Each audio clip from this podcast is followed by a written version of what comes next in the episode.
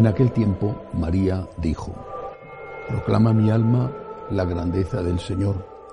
Se alegra mi espíritu en Dios mi Salvador, porque ha mirado la humildad de su esclava. Desde ahora me felicitarán todas las generaciones, porque el poderoso ha hecho obras grandes por mí. Su nombre es santo, y su misericordia llega a sus fieles de generación en generación. Él hace proezas con su brazo, dispersa a los soberbios de corazón, derriba del trono a los poderosos y enaltece a los humildes.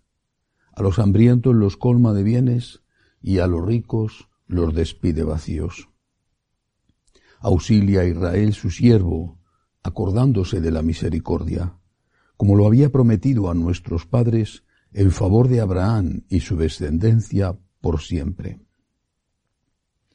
María se quedó con Isabel unos tres meses y volvió a su casa. Palabra del Señor. Gloria a ti, Señor Jesús. Es el Magnificat y merecería la pena desgranar frase a frase, párrafo a párrafo, todo lo que contiene esta bellísima oración proclamada por la Virgen ante su prima Santa Isabel. Quiero continuar con la idea que da San Bernardo en sus homilías sobre la Virgen. El ángel esperaba la palabra de ella para poder, para que la palabra de Dios, la palabra con mayúscula, se pudiera encarnar en ella. Ella dio su palabra, palabra humana, que fue confianza, me fío, y la palabra eterna, el verbo, se hizo carne en ella para darnos confianza, para darnos esperanza. La mayor esperanza de todas que vale más que cualquier cosa, cualquier tesoro que nos puedan ofrecer es la certeza de que hay vida eterna. La confianza permitió que llegara a nosotros la confianza. La confianza en Dios permitió que llegara a nosotros la esperanza de que Dios iba a cumplir la promesa de la resurrección, con la certeza de que eso ya había ocurrido en Cristo. Pero esta palabra que se encarna en María es una palabra que sólo puede tomar carne en ella porque ella cumple una condición. San Luis María Griñón de Montfort dijo que la Virgen, que Dios se fijó en la Virgen por su pureza, pero que se encarnó en ella por su humildad. Todo el Magnificat es un himno de humildad. Y empieza así, precisamente, ella no duda en reconocer que el Señor ha hecho obras grandes, obras grandes en ella, pero que es el Señor el que las ha hecho. Proclama mi alma la grandeza del Señor, el Señor ha hecho en mí maravillas. Es el Señor el que lo ha hecho. Si estuviéramos, cosa que evidentemente no es así porque es un ser humano, pero si estuviéramos ante un pincel no sé, el que utilizó Velázquez para pintar las meninas o el que utilizaba Murillo para sus bellísimas eh, Madonas, bellísimas Inmaculadas, si estuviéramos ante un pincel que pudiera hablar, el pincel no diría, he pintado este cuadro espectacular. El pincel diría Velázquez, Murillo, o Van Gogh, o Matisse, Renoir, han pintado este cuadro conmigo. Yo no soy más que un humilde, un pequeño objeto que se ha dejado utilizar. La diferencia es que un pincel es un ser inanimado, vamos, no tiene vida, no es un objeto. Una persona tiene voluntad y por lo tanto puede rechazar o colaborar con la gracia de Dios, con el plan de Dios, con el proyecto de Dios. La Virgen María no fue un objeto.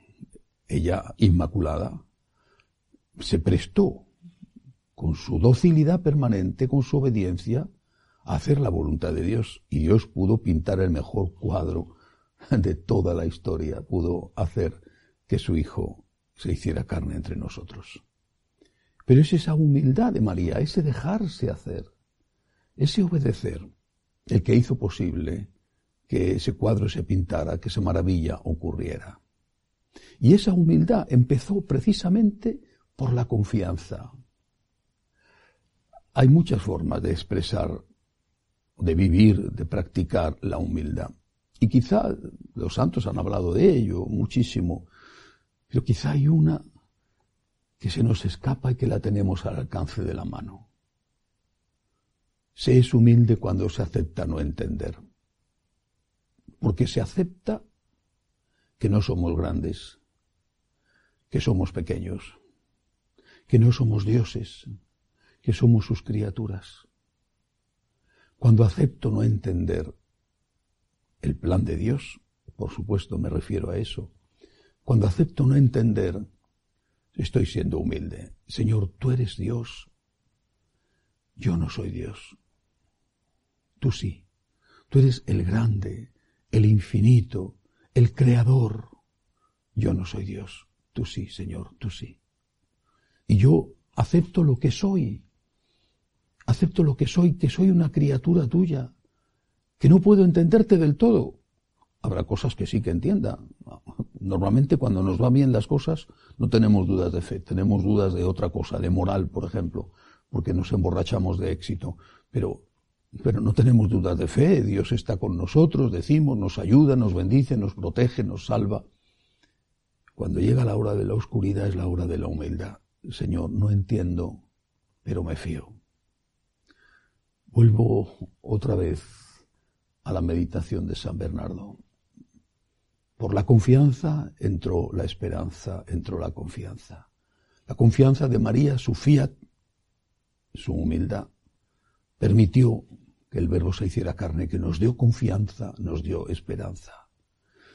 Hagamos eso. Tengamos la humildad suficiente con la gracia de Dios para decir, me fío. Yo, Señor, confío en ti. Yo confío en ti. Y entonces el Señor hará obras grandes en nosotros. porque el Señor comprobará que nunca nos atribuiremos a nosotros mismos esas obras grandes? Dios se fijó en María por su pureza y se encarnó en ella por su humildad. Si no hubiera sido humilde, hubiera sido todo un desastre. La Virgen María hubiera dicho, qué buena soy, qué maravillosa soy, qué estupenda soy, hay que ver lo que valgo. Inconcebible eso en María. Por eso precisamente Dios se encarnó en ella, porque eso era inconcebible en ella. En todo momento ella dijo lo que proclamó en el Magnificat. El Señor ha hecho obras grandes por mí y yo me fío de Dios. Que así sea.